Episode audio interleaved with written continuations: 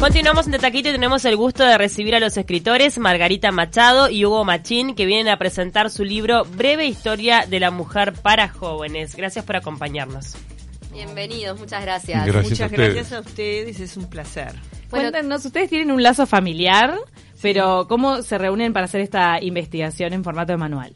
Bueno, en eh, fue hecho a cuatro manos. Sí, a cuatro manos, exactamente, y vía WhatsApp y, eh, digamos, cuando nos comunicábamos, pero intercambiando textos. Eh, fue una selección bastante ardua porque la bibliografía es bastante densa, una, una, cantidad que no sé si ven que hay una, una parte con bibliografía, es un poco para mostrar en qué nos apoyamos y, bueno, lo que tratamos es de resumir y llevar a un lenguaje sencillo para jóvenes, accesible y, bueno, y, escribir todo de una manera muy dinámica, cosas que nosotros estuvimos repasando y, y, revisa. bagaje cultural también. ¿Qué te parece? ¿Qué, los motivó a hacer esta breve historia de la mujer para jóvenes? Me imagino que también impulsada por la coyuntura y el cambio social que se está dando, pero ¿cuál fue la motivación individual de ustedes? En mi caso fue Sofía, que tiene tres años y siete meses y ya tiene 26 días. Tu nieta. Que es una última nieta que tuve. Yo tenía antes, tuve nietas también, pero en este caso más dedicado a ella. Y en el caso, bueno, Margarita ella te dirá. Sí, eh, en realidad pensamos en las nuevas generaciones y, la problemática que nos puntual que nos llevó a, tratar de hacer un aporte fue un día que estábamos intercambiando angustias de, de abuelos viejos frente al abuso de niñas, al, al al abuso de las mujeres, el, aumento de los feminicidios, la, mayor virulencia de la respuesta de, los de las personas que portan aún una cultura que va contra las leyes, contra las normas, contra pero evidentemente esa cultura vive y lucha. Entonces quisimos, eh, sin desmerecer ni, ni valorar todo lo que se hace desde la academia, desde los organismos de, digamos, las organizaciones feministas, eh, las autoridades, todos los esfuerzos que se hacen contra estos flagelos de violencia, nos parecía que podía servir un aporte eh, para que desde la educación se reflexionara sobre la cultura y se evitara eh, seguir teniendo varones que se sientan legitimados eh, por esa cultura patriarcal que considera a la mujer una propiedad del hombre. ¿A ustedes les parece que esta situación obviamente que tiene que ver con la historia y es fundamental entender la mm. historia, la evolución y cada uno de los mojones que se han ido atravesando para poder cambiar la realidad? O sea, hay que arrancar por el pasado. Exactamente. Hay que visibilizar ese pasado, exactamente. Hay que tratar de modestamente, porque es un libro, es un instrumento más de los tantos que hay, como, como dice Margarita Machado, pero la idea fue esa, visibilizar que hay una, desde la prehistoria hasta el presente, hay una historia protagonizada por mujeres, ¿sí? Y agonizada por mujeres, porque mm. han sido protagonistas en su minoría por los contextos que les tocó vivir y han sido agonistas en su mayoría, es decir, han sufrido la historia. Y esa fue la idea un poco de, de, de, poner, en mi caso, desde el oficio mío, soy periodista, he sido y soy, periodista, eh, la idea con que conversamos con Margarita Machado fue cómo hacer para eh, hacer más visible esto y en un lenguaje que nos costó mucho, no es fácil escribir pensando en los jóvenes, pero bueno, creemos mm, que modestamente que, que algo se, se hizo, es una, un aporte. ¿Cómo es que las mitologías griega y romana aportaron a los estereotipos de, mujer como dominada, hombre dominante? Un golpe de Estado. Sí. Porque en principio en la primera mitología la, mujer tenía, tenía otro papel. Sí, sí, claramente. En un determinado momento este, surge este, el, el estereotipo de que hay un dios que es superior a... es masculino. Es masculino. Exactamente. Como, como también en, en, la, en la historia eh, como dice Hugo, en, culturas anteriores a, la instalación de la agricultura en el neolítico, o, sea, cuando las cuando los el, hombre, el ser humano, el Homo sapiens deja de ser un errante recolector de frutos y cazador y pescador que andaba por todos lados y se instala en un lugar porque evidentemente esa es la diferencia entre todos los animales, el ser humano tuvo la capacidad de ver que si una semilla caía, eso germinaba y, bueno, y allí comienza la agricultura, hace 12.000 años. Parece que allí, en ese momento, se empezó a establecer, en primer lugar, eh, el estereotipo de que la mujer tenía que quedarse cuidando la prole y seguramente la plantación esa o, o la o, por rudimentario que fuera, ¿no? Y que el hombre era el que tendría que tener las otras actividades, por una cuestión de, de, claro, de, de, de, fuerza física y esas cosas. Y eso ahí después fue redundando en un protoconcepto de que de que el hombre era superior a la mujer o que la mujer debía obediencia. Eso ahí ya, ya es otro no, no hay certezas de investigación de cuándo sucedió, pero se fueron instalando los estereotipos.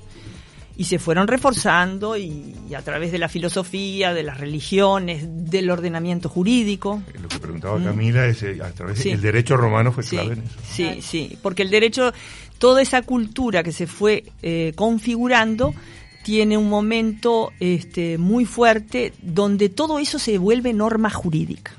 ¿no? no solo norma religiosa, mm. que ya lo venía haciendo, sino que se vuelve norma jurídica. Entonces se empieza a establecer, hasta el día de hoy, hasta, hasta la ley, bueno, la ley de derechos civiles de la mujer, había en nuestro Código Civil muchos conceptos que provenían de esa, de no igual, porque, digamos, en la época romana el pater familias tenía derecho de vida y de muerte sobre todos los miembros de la familia. Pero lo vemos en otras culturas. Y sí. O sea, hay países islámicos que tienen la sharia, la ley islámica, donde realmente el rol de la mujer y el hombre por ley es completamente distinto y uno subordinado al otro. Ahora, a mí lo que me llama la atención... No, perdón. No, no, lo que le quería preguntar un poco, eh, que hablaban recién de este papel agónico de la mujer a lo largo mm. de la historia, pero qué tan importante también es, en un momento de ebullición y de cambio como el que estamos viendo ahora, ver cómo se dieron otros momentos de luchas bien fuertes y de conquistas también, ¿no? Que de repente este tampoco es el último bastión. como que quizá puede ser uno más de toda esta cadena de, luchas femeninas que se han venido hay dando. Hay comedias, por ejemplo, las comedias griegas de Aristófanes.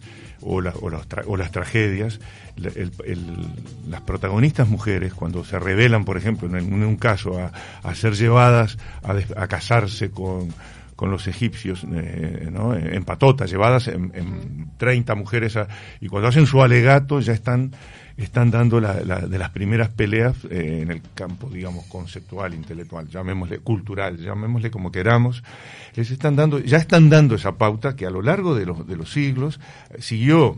En, en otros casos fue la mujer que podía acceder a leer, aunque fuera a leer en el ámbito de una celda, este, como Sor Juana Inés de la Cruz. Eh, en otros casos fueron mujeres que se rebelaron, como en el caso de la Revolución Francesa. Nosotros analizamos el periodo de las revoluciones, o mejor dicho, lo hacemos la crónica, que fueron las que realmente llevaron adelante no solo la, visión, sino la concreción, porque cuando, cuando se va a, Versalles, en los, hechos simbólicos de la historia de la Revolución Francesa, ellas son las que están protagonizando, las que vanguardizan, es decir, la que encara al rey, por ejemplo, para sacarlo de, su lugar, es, mujer. Con esto, digo, en la medida que yo soy, obviamente, no, no, eh, soy varón, no es que esté haciendo una apología fuera de, digamos, del, del, contexto. Yo soy tan machista como cualquiera de los, de los colegas que están acá.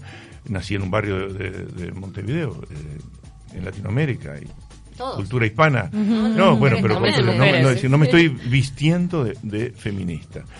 Pero el oficio te permite a veces asomarte a, temas como este que han estado de pronto eh, en, digamos, invisible o difuso y bueno, en colaboración obviamente con Margarita Machado, que ella sí tiene una visión y una concepción que, viene de, antes eh, en este tema, nos permitió eh, ver esto. Pero yo vuelvo a la Revolución Francesa, allí hay todo un protagonismo y hay hasta incluso una declaración sobre los derechos de, las, de los ciudadanos que incluye a las mujeres y que no fue contemplada. No, no fue contemplada, claro. Quedó en la ley. Ahora, ¿por qué desde el principio la mujer acepta ese lugar no te digo de sumisión, pero ese lugar que este, la deja excluida de algunas cosas, tanto por la religión o por la ley. ¿Por qué desde el principio la mujer lo acepta siendo la mitad de la población y teniendo las mismas capacidades? Sí, lo que pasa es que esto es muy viejo, es muy viejo. Eh, imagínate que tiene 12.000 años de historia esta cultura. Es la historia de la mayor injusticia de la humanidad. O sea, de la misma manera que tú me decís por qué la mujer acepta, y es lo mismo que si yo te preguntara por qué los esclavos aceptaron ser esclavizados. O sea, son cosas que se van dando, se van dando, pero tiene el mismo nivel de injusticia que la esclavitud. O sea, eh, si hoy mirando eh, lo que son los derechos humanos, o sea, somos todos iguales, la ley del año 46, este, que dice que la mujer y el hombre es igual. Sin embargo, sabemos que esta cultura persiste. Y, esta cultura que hace legitima la mayor injusticia de la humanidad, porque durante todos esos milenios eh, se aceptó o, o se impuso, yo no sé exactamente cómo fue la cosa, que era normal que la mujer fuese inferior y estuviera subordinado al hombre. Después Yo animaría, no sé si una respuesta, o por lo menos una, reflexión, y es que quizás la fuerza física realmente. La fuerza física, tal vez. La fuerza física. En un momento de menor evolución de conciencia del hombre. Uno mira ya en aquella época, pero también mira ahora, y ahora uno de los aspectos más, más dolorosos no quiere decir que sea el único, pero más doloroso es el de la fuerza física. Porque si uno ve en, en, análisis, las estadísticas de los países la violencia intrafamiliar, y la violencia, de, digamos, de género, eh, mayoritariamente es, del hombre, mayoritariamente, abrumadoramente mayoritaria hacia la mujer. Entonces, bueno, de pronto ahí puede haber una Tal vez el tema de la fuerza física. Sí, la fuerza física que hizo que se impusiera en determinado momento. ¿no? En, otras especies uno lo ve también a veces, ¿no? Como que el, el, el, macho en, en otras especies es como tiene ¿no? una mayor fortaleza física. Que además de la fuerza física, lo que hay es un germen de una cuestión de poder, ¿no? Bueno, porque después eso ah, es fuerza física, fuerza emocional, claro, obvio. fuerza, fuerza psicológica, porque la, es como el puntapié inicial. claro. Despertar conciencia igual que con respecto al maltrato de los niños. Que Exactamente. Que es un repique, es un repique, porque los niños también tienen derechos humanos que no son reconocidos. Pero y sin embargo los adultos con fuerza física, incluyo también a las mujeres, eh, nos hemos abusado durante milenios de, la debilidad del niño. Margarita, vos que tenés contacto como abogada, que has tenido con muchas familias, con, con casos este, complicados, con cómo se dan los roles en la familia, ¿Cómo ves este posicionamiento de la mujer? ¿Realmente hay un cambio ahí en lo intrafamiliar de cómo la mujer se percibe y lo que permite por parte de su pareja? Bueno, eh, hay cambios, sí, pero no son todo lo este, importantes que deberían ser. Porque una muestra de eso, no solo por lo que yo he visto en la experiencia profesional, son las cifras. Eh, tú miras la cantidad de abusos intrafamiliares, es una cosa alarmante. Evidentemente, dentro de esas familias no existe el concepto de que la mujer y los niños son sujetos de derechos, tienen derechos humanos. Evidentemente, ese concepto todavía no no eh, por eso te digo la legislación te dice que el niño es sujeto de derechos y obviamente la mujer desde el año 46 también en este país sin embargo evidentemente la cultura no acompaña eso. Por eso yo te digo que es, una brecha entre la cultura y la ley tremendamente dolorosa. Y además no sé por qué ante cuando cuando se quiere denunciar, cuestionar, no sé, eh, y vemos toda esta movida, este montón de gente reclamando por esa igualdad cada 8 de marzo, cada vez es mayor, cada vez es más fuerte, más contundente, más allá de los distintos estilos de digamos, de protestar, frente a, la, a, esa inequidad, este, vemos que las reacciones eh, de la cultura son cada vez más violentas. Qué importante, este, Margarita, eh, abusando del tiempo, decir que este manual son 65 capítulos, ¿no? O sea, se hizo con la finalidad de capítulos de dos páginas y media, tres páginas, que los eh, potenciales lectores puedan entrar y salir del libro eh, donde quieran, primera cosa. Segundo, se les hizo preguntas de, al final de algunos capítulos para acompañar el proceso de reflexión o de... Hay lugares para notas también. Hay ahí como una sugerencia, como para anotar tipo diario, bueno, lo que puedan sugerir algunos de, de los temas.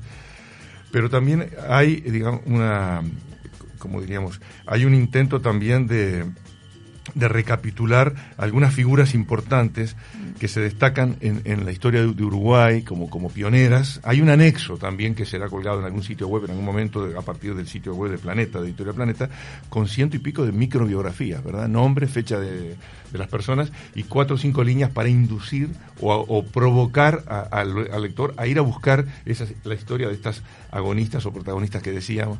Va a haber un anexo también con películas recomendables para, ah, para el tema de la condición de la mujer, un anexo con un glosario y otro con lecturas que nosotros sugerimos, más allá de la, de la bibliografía, que puedan ser este eh, tenidas en cuenta para quienes quieran ampliar, porque el manual apunta a eso, a provocar la lectura y la, ampliación de los temas. Aquí están tocados los temas que creemos nosotros que son los mínimos que había que, tocar, pero obviamente que es una historia que, lleva muy vasta, que lleva mucho más. Uno, uno de los capítulos hablando de las leyes eh, está dedicado a las leyes de vanguardia que hubo en Uruguay, ¿no? Un poco centrado en el vallismo. Sí, porque realmente en fue de los primeros países del mundo que, que tuvo este, esa consideración y, personajes insólitos. No sé, José Valle Ordóñez, el, el, el, protagonista más fuerte y más poderoso de ese tiempo histórico, escribiendo con el sobrenombre de Laura en el diario El Día, tratando de ponerse en los zapatos de las mujeres porque si tú miras los textos, escribe como una mujer, con la, con la mirada de una mujer. Entonces, eh, eso es asombroso. Después, este, el otro día Hugo me encontró un libro que es una joya sobre eh, Baltasar Brun, donde encuentro que, que, era un gran jurista formado en, en Europa en materia de derecho internacional, y él decía que si la política y el derecho internacional particularmente estuviera, tuviera más mujeres como protagonistas, tendríamos un mundo más pacífico. Nada más y nada menos que eso.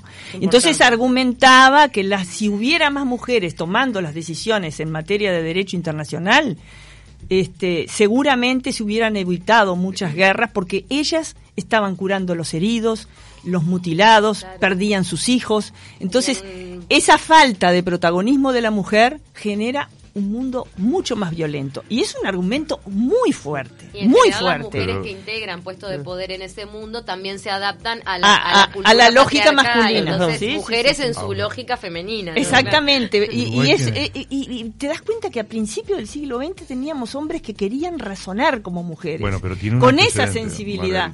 Y después fuimos para atrás. No, pero tiene un creo. Ese, gran, ese es uno de los tres grandes Pepes que ha tenido la historia de Uruguay, un Pepe hay otro Pepe que es José Pedro Varela. Es verdad. Y hay otro Pepe que es José Artiga. ¿verdad? Es verdad. Esos son los tres grandes, digamos, en distintos planos que han incidido en, la conformación de lo que se llama la, comunidad imaginaria que es el, primero fue Varela. Uruguay. Y antes de don Pepe Valle estuvo José Pedro Varela y esas mujeres criollas, esas maestras, que él de alguna manera contribuyó, no solo él, pero digo, su generación, la, gente que estuvo con él en esa generación, a formarlas como las, las replicadoras para llegar a tener esa sociedad que fue el Uruguay de fines del siglo XIX y los primeros 30, 40 años del siglo XX. Entonces ahí también hay que ir a buscar, ¿verdad? Esas pioneras que a veces no tienen nombre, no, tienen anónimas, no, muchas tienen nombre, pero muchas anónimas, muchas anónimas que realmente eh, estaban defendiendo cuando una maestra vareliana iba a una escuelita rural. Eh, ustedes que no son de Montevideo no se imaginan lo que es eso.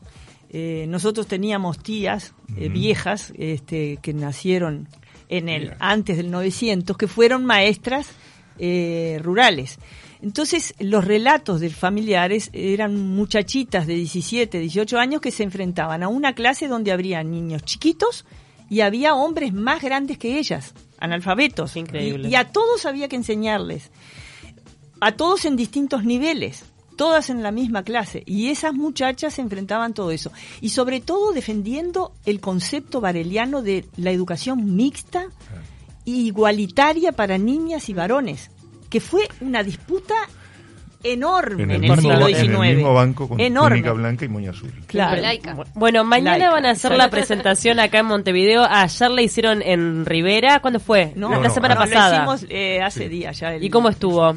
Excelente, con mucha presencia de docentes que quedaron encantados. Estoy tengo que mandarle eh, material, ejemplares. porque llevamos una cantidad y, nos decían, no, esto no se, no, no, se crean que los van a vender y no sé qué, se vendieron todos y ah, tengo que reponer cosas que sobre todo docentes nos han pedido. Lo presentó Rosario, lo presentó Rosario Brollado, que es una profesora de historia y además directora del Liceo número 6 de Rivera este, y bueno, ayer recibí un mensaje de ella, dice, sigo repasando esto y me encanta y mm. no sabes cómo te lo agradezco. Bueno, todo eso es muy gratificante. Bueno, y mañana lo hacen acá en Montevideo. Sí. Van a presentarlo eh, Alicia Castro Rivera, que fue hasta hace poco integraba el Tribunal de lo Contencioso Administrativo en nuestro país y es docente, la profesora titular de Filosofía del Derecho en la UDELAR, además de ser también la profesora de un curso optativo que hay al final de la carrera de, de en género.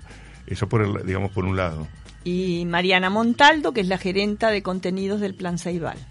La verdad que impresionante. Muchísimas gracias Margarita Machado, Hugo Machín por autores de Breve Historia de la Mujer para Jóvenes, por este, por este abordaje simple para poder entender un poco las cosas en su contexto. Eh, yo lo agradezco especialmente también como madre de una preadolescente, porque me parece que es un aporte que, que está muy bueno en esta época que estamos viviendo. Todos invitados mañana martes 27 a Puro Verso en 18 de julio y Cuareim donde es la presentación a las 19 horas. Todos se pueden acercar. Muchas gracias. Muchas gracias a ustedes.